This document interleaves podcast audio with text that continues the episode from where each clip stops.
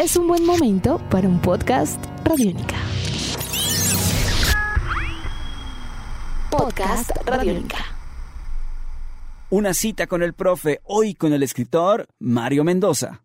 Mario, presentando Aquelarre. Hemos hablado de los demonios de Bogotá, sobre el apocalipsis, sobre la lealtad. Hemos hablado sobre Frankenstein, el elemento de la medicina. Y me voy por uno que nos llama mucho la atención a quienes hemos leído Aquelarre, y es que existe un personaje femenino muy, muy bien construido que tiene dones, dones de percepción y de sensibilidad, pero además de ello tiene una, una gran capacidad para las artes plásticas. Universidad Nacional, origen afro, de descendencia, herencia afro. ¿Cómo construyó este personaje? Creo que es uno de sus personajes mejores construidos y además de esto, siendo ella uno de los detonadores de la obra, sin duda alguna, es uno de los momentos más fascinantes de la lectura, se lo digo como lector, este personaje femenino con las artes plásticas, con una percepción sensorial pues muy adelantada, quizá como un puente entre tiempos y entre energías. Hablemos de este personaje, Mario, y por qué le apostó a un personaje con artes plásticas. Además coincide con Murakami, que también acaba de hacer un par de, pues un gran libro dividido en dos partes, precioso homenaje a las artes plásticas, como es La muerte del comendador. Al comienzo también de la humanidad, los hombres primitivos comprendieron rápidamente que todo era circular. Eso es vigente hoy en día en física contemporánea, ¿verdad? Sabemos que el tiempo lineal es una ficción. Nosotros vivimos en ese tiempo, pero en realidad ese tiempo no existe. Los mayas sí entendían esa circularidad bien. El tiempo cósmico es cíclico. El espacio es cíclico también. Entonces nosotros tenemos unas ilusiones, hemos organizado unas ilusiones para poder vivir. Pero los hombres primitivos entendían esa circularidad muy fácilmente. El día y la noche, el sol volvía y aparecía en el oriente, se ocultaba en el occidente y volvía otra vez, los salmones volvían otra vez al río exactamente en, las mismas fechas, estaba la primavera, el verano, el otoño, el invierno y el ciclo volvía y se repetía, la luna tenía 28 días del ciclo lunar y volvía otra vez, y ellos se daban cuenta que esa circularidad estaba por todos lados, eh, lo cual indicaba que el universo de alguna manera era cíclico. Y los hombres hemos sido excluidos de la circularidad. Nosotros no tenemos eso, ni a nivel físico ni a nivel psíquico. Esa circularidad estaba en sus mujeres. ¿Por qué? Porque ellas tenían 28 días exactamente igual que la luna. Los 28 días del ciclo menstrual estaban relacionados directamente con los 28 días del ciclo lunar. Entonces, de alguna manera, ellas son cíclicas, que al día de hoy siguen siendo cíclicas. Entonces, todos los meses hay unos ciclos como las mareas, ¿verdad? Como el planeta. El planeta de alguna manera vuelve y repite los ciclos en esos 28 días. Sube, baja, a partir de los cuartos crecientes, cuartos menguantes, luna llena, luna nueva, etc. Los cuerpos de las mujeres van muy relacionados con esos ciclos, ¿no? Muchas de ellas incluso lo saben, se cortan el pelo en cierta estación, porque nosotros tenemos una parte del cuerpo que es vegetal, que es nuestros orígenes vegetales, están en las uñas y en el pelo. Nos crecen cosas. Y entonces uno dice, pero ¿cómo así que a uno le crecen cosas? ¿Qué es eso? Es como una cosa macabra y hay que cortárselo es la parte vegetal del cuerpo. Entonces, toda esa circularidad en el cuerpo femenino da un poder tremendo, la partenogénesis, la capacidad para concebir. El gran misterio de la materia es ese. Tú puedes poner en una marmita, en un laboratorio, en algún lugar, todos los elementos de la tabla periódica, hidrógeno, helio, litio, berilio, boro, carbono, nitrógeno, oxígeno, flúor, neón, sodio, magnesio, aluminio, etcétera, y los puede meter uno todos y haga vida. ¿Cómo? por dónde mezclo todos los elementos y que de pronto algo empiece a moverse y tenga vida. Eso sí, eso no sabemos al día de hoy cómo ha sucedido ni cómo ocurrió. Entonces, que la materia engendre vida es un misterio tremendo. Ese misterio lo tiene el cuerpo femenino, porque los hombres no damos vida. Nosotros no podemos concebir, nosotros no engendramos. Al interior del cuerpo femenino, de repente, se da todo ese proceso. Y de una manera misteriosa, aparece un cerebro. De una manera misteriosa hay unos ojos dentro del cuerpo de ella. Y dentro del cuerpo de ella empieza a surgir una vida que más adelante puede hablar, correr. Y eso sucede en el cuerpo de ella. Evidentemente ese poder es incalculable y los hombres, como te cuento, están excluidos. Entonces, toda la fuerza estaba en las mujeres prehistóricas. Son ellas las que son admiradas. Es un momento de la historia extraordinario y maravilloso, en donde además se llama la Edad de Oro. Se llama el único momento de plenitud que tuvimos fueron las diosas madres y las sacerdotisas. La mujer no solamente pare la especie, sino le otorga a la especie una ilusión para que viva, que es la cultura.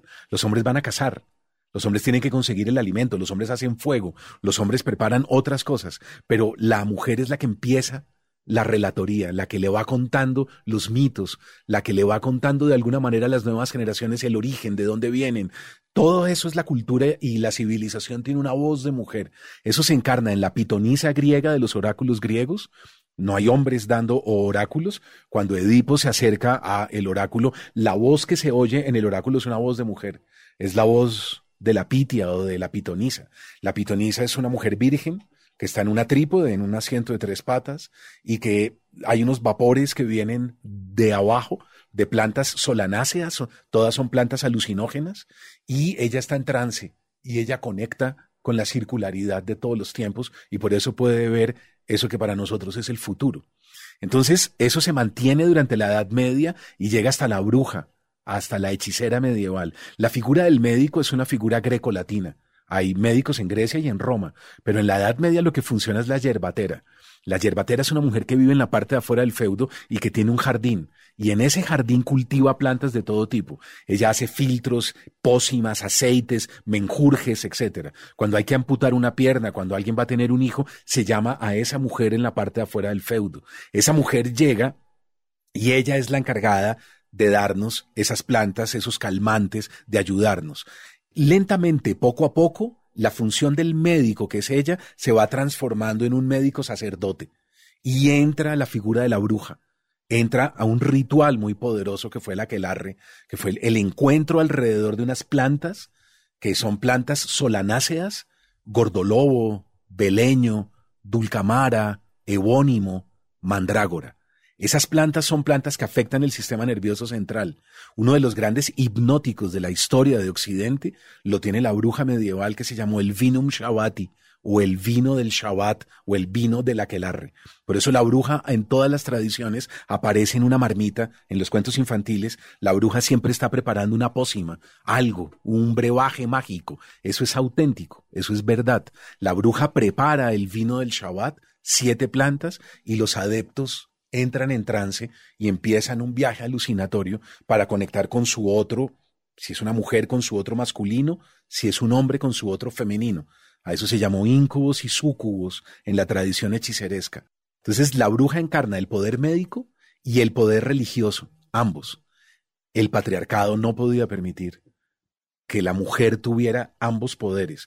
Hoy en día la mujer no tiene el poder religioso, en Occidente, digamos, en la cristiandad, eso está prohibido, sobre todo dentro del mundo católico que es el nuestro. Las mujeres no nos pueden casar, las mujeres no bautizan, las mujeres no dan la extrema unción. ¿Por qué? Increíble, eso es absurdo. ¿Por qué a mí me tiene que casar un hombre? ¿Por qué a mí al comienzo de mi vida me tiene que bautizar un hombre? ¿Y por qué al final de mi vida me toca despedirme también con un hombre? Por el patriarcado, por el poder. Eso da un enorme poder. Y tampoco el patriarcado el patriarcado ha luchado mucho para que el poder médico no esté ni en manos de las mujeres ni en manos de los indígenas.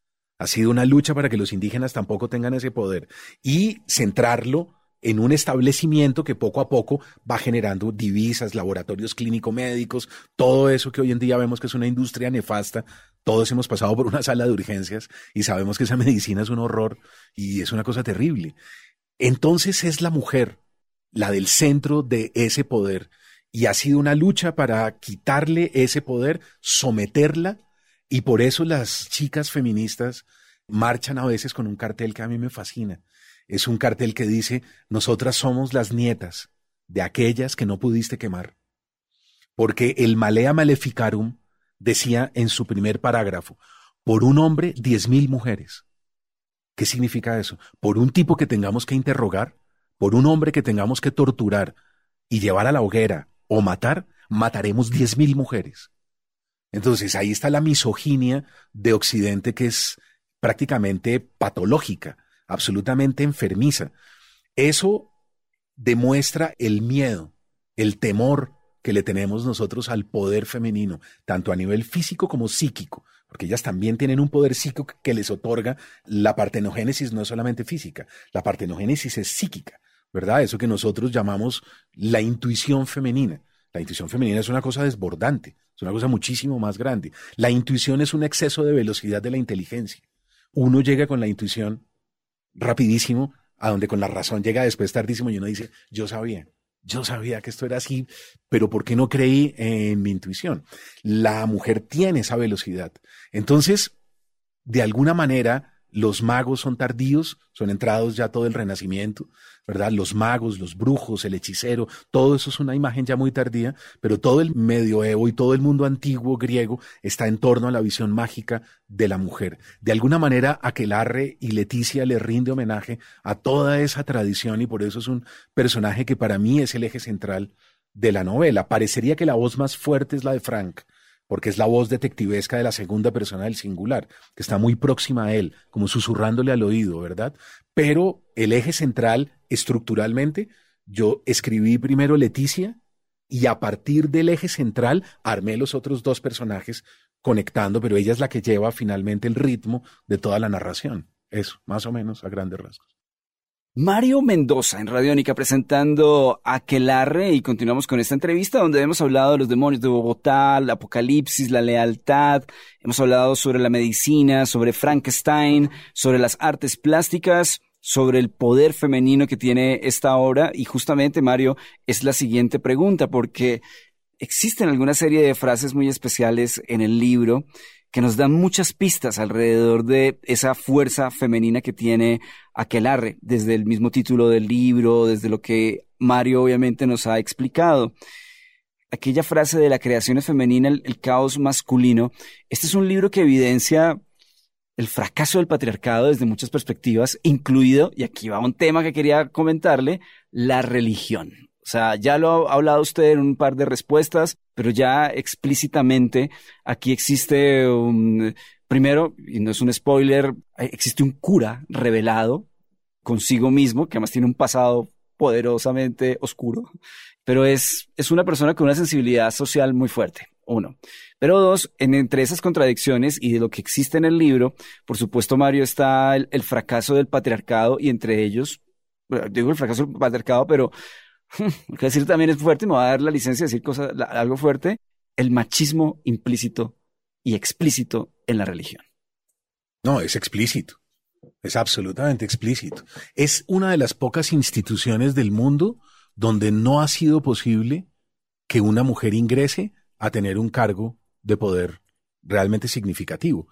Es decir, es posible llegar a ser directora del Fondo Monetario Internacional. ¿Se acuerdan que Christine Lagarde, no me acuerdo cómo era que se llamaba ella.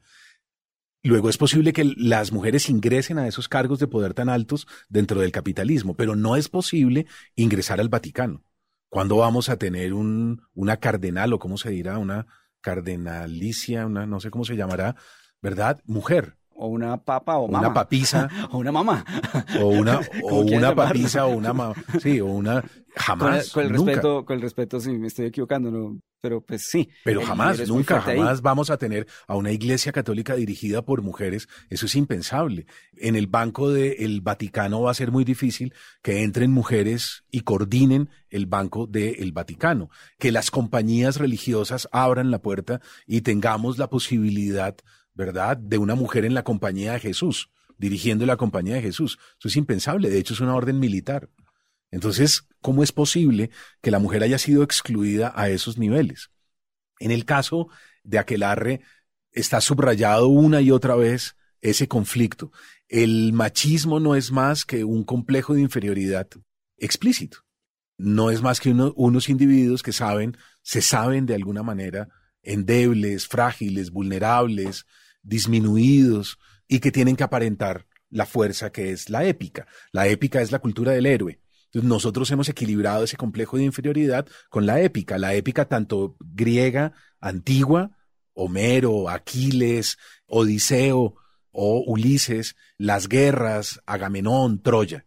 Y por el otro lado, la épica medieval. La épica medieval es Mio Cid, el cantar de Rolando, Siegfried y Kriemhild, etc.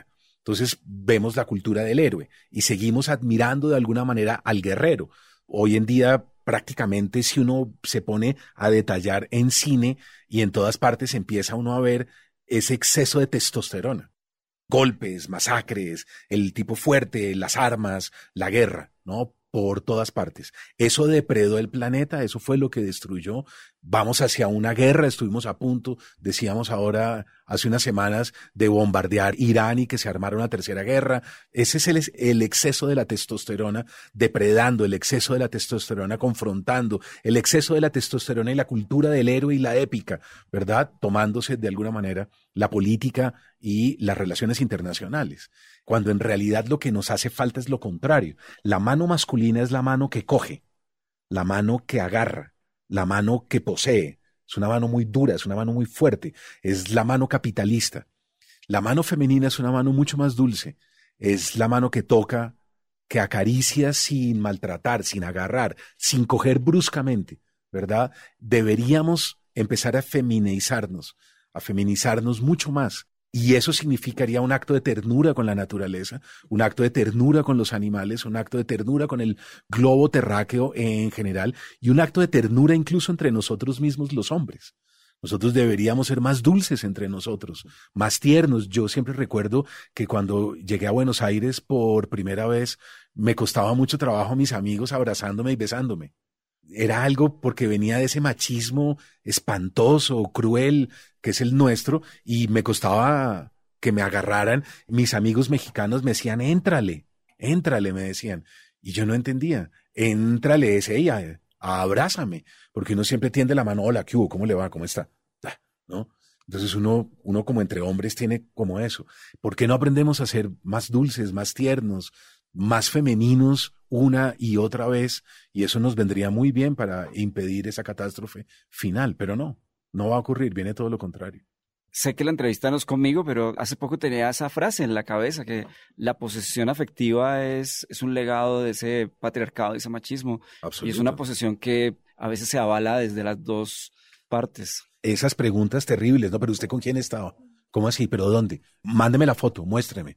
Muéstrame usted dónde estaba. Eh, que yo sepa, pero ese tipo, ¿por qué te trata de esa manera? ¿Por qué te llama? ¿Por qué te tutea? Pero tú tienes algo con él, pero dime, nosotros nos vamos relacionando con el cuerpo femenino como una propiedad privada prohibida la entrada a particulares. No entre sin ser invitado.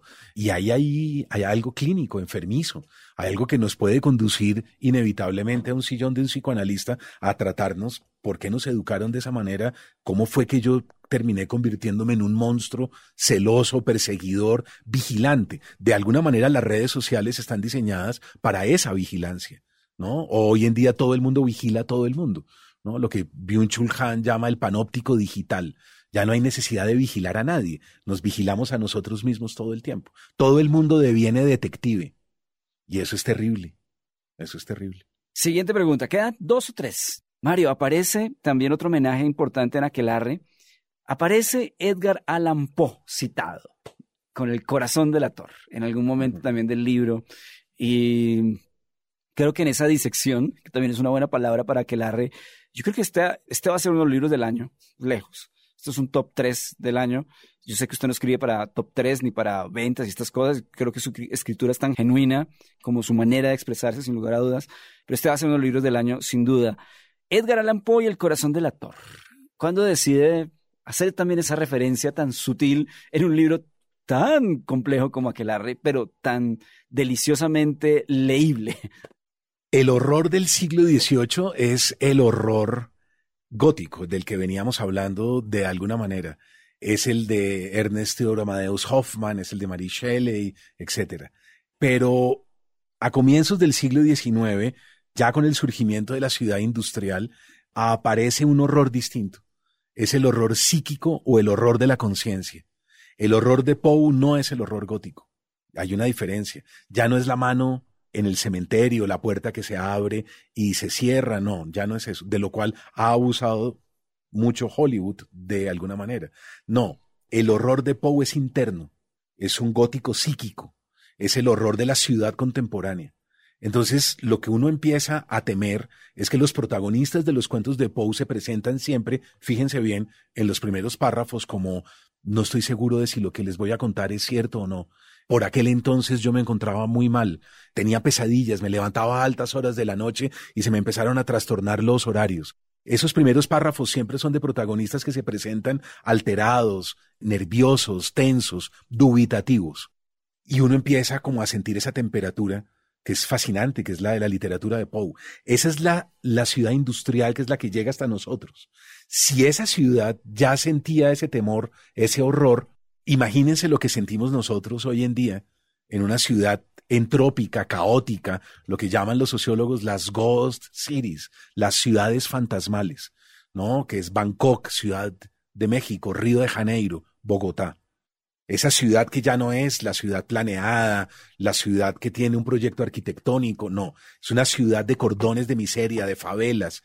Lo que vamos sintiendo en esta ciudad industrial es cada vez más espantoso. Entonces, Poe es un buen referente para, si al comienzo de mi literatura estuvo presente, yo tengo tesis de pregrado sobre los relatos y sobre las mujeres, los personajes femeninos de Poe, era maravilloso en una novela de cierre como aquelarre, volver a rendirle un homenaje en algún momento a ese escritor.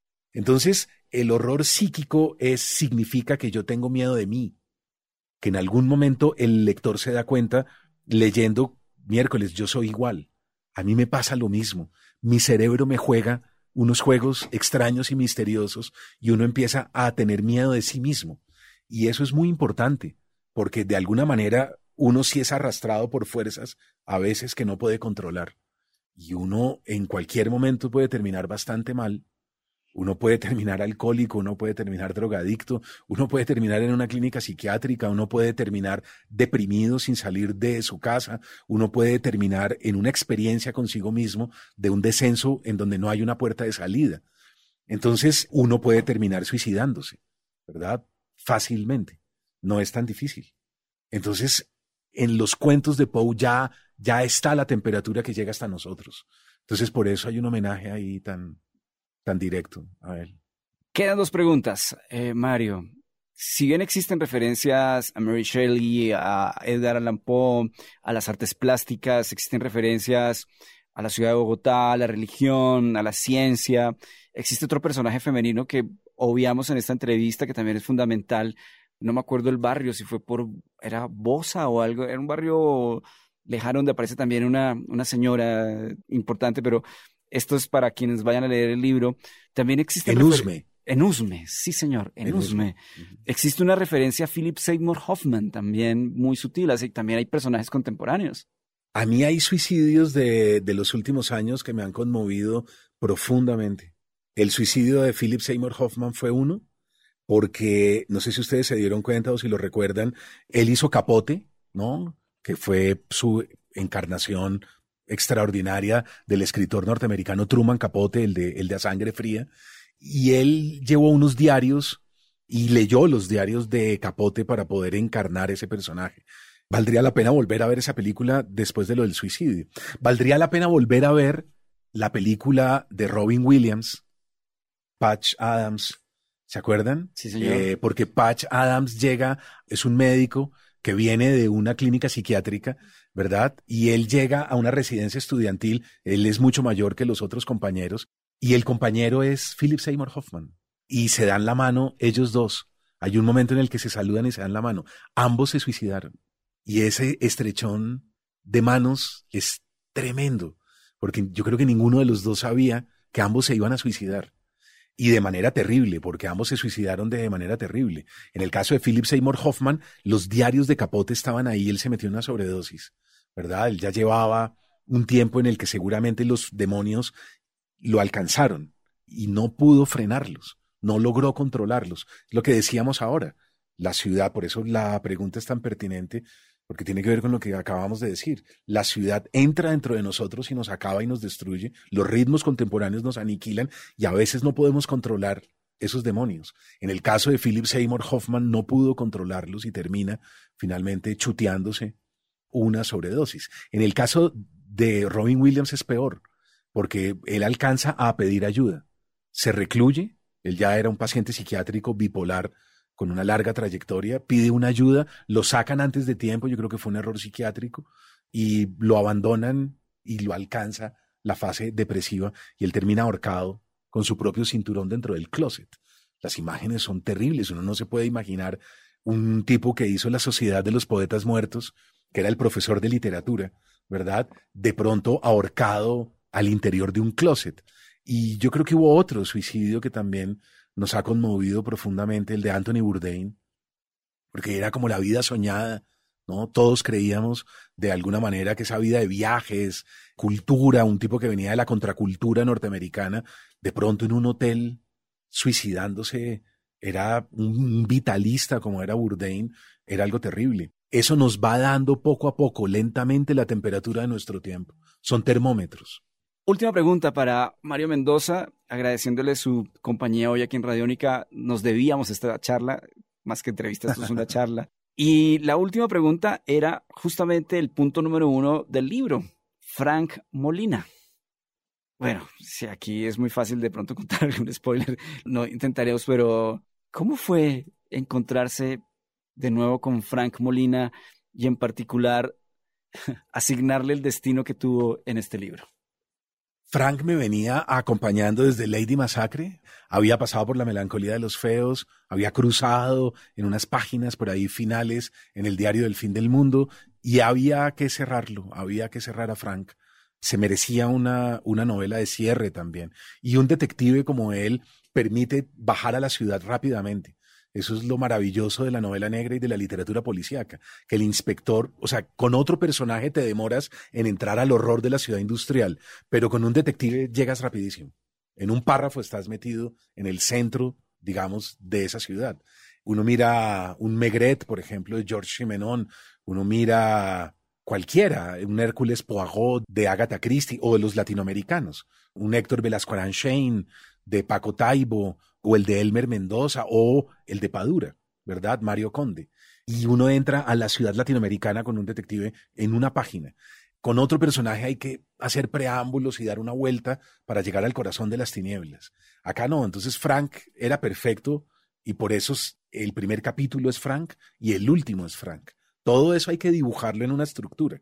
Todo eso tiene uno que tener una columna vertebral y hay que dibujar y dibujar hasta que la estructura quede sólida y quede perfecta. Entonces, la voz que inicia es la voz de Frank y la voz que cierra es la voz de Frank también.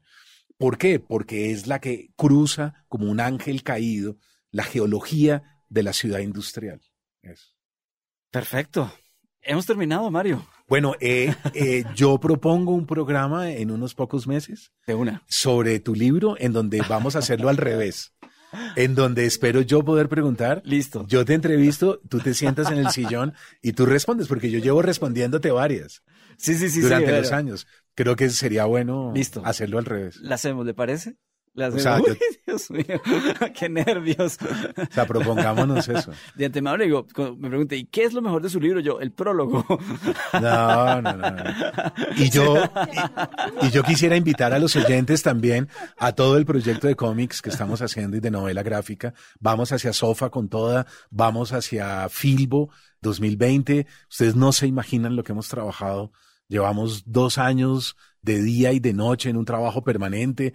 Ustedes no se imaginan el talento de que Colano, ya lo vieron en Satanás Gráfica, pero creo que se van a sorprender el salto que se pega el, a la línea de cómics que se llama El último día sobre la Tierra y el salto que se pega en la trilogía es tremendo. Y como les conté, tenemos unos ilustradores invitados que son también muchachos genios que están ahí ocultos y que va a ser muy lindo sacarlos a la luz.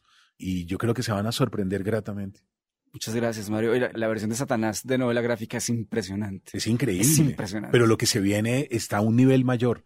Entonces creo que se van a sorprender mucho y yo espero que se sientan orgullosos de que tengamos una industria y unos muchachos tan talentosos y abrir la puerta para los que vienen, porque ojalá la gente también de letras sepa que puede hacer guiones y no solamente novela o cuento o poesía o teatro. Hay otra opción pueden hacer guiones para cómics y pueden hacer guiones para novela gráfica. La gente de diseño gráfico, los de artes plásticas que vienen, que se sumen de alguna manera a todo este proyecto sería genial y maravilloso. Gracias siempre por su tiempo, Mario. Gracias, Soraya, amiga del alma, sin lugar a dudas. Muchas gracias, Mario. Larga a ti, espero que nos veamos pronto hablando sobre tu libro, Álvaro. Ay, Dios mío, pero lo vamos a hacer. Soraya es la garantía de que. No, no, ya estamos comprometidos. lo que se dice al aire es sagrado. Somos personas de palabra. Exactamente. Muchas gracias, Mario. Un abrazo. A ti igualmente. Y así llegamos al final de nuestra conversación con Mario Mendoza. Mi nombre es Álvaro González Villamarín y esta es Una cita con el profe, podcast de Radiónica. Si te gustó este episodio, nos encantaría saber qué opinas o qué obra te gustaría que comentáramos. Escríbenos en arroba radiónica o arroba profestronauta con el numeral Una cita con el profe. Se pueden suscribir también a nuestros podcasts en Apple Podcast, Spotify, Google Podcast o en radionica.rocks. Gracias por estar con nosotros. Vamos, sí, vamos, Radiónica. Nuestros podcasts están en radionica.rocks, en iTunes, en RTVC Play y en nuestra app Radiónica para Android y iPhone. Podcast Radiónica.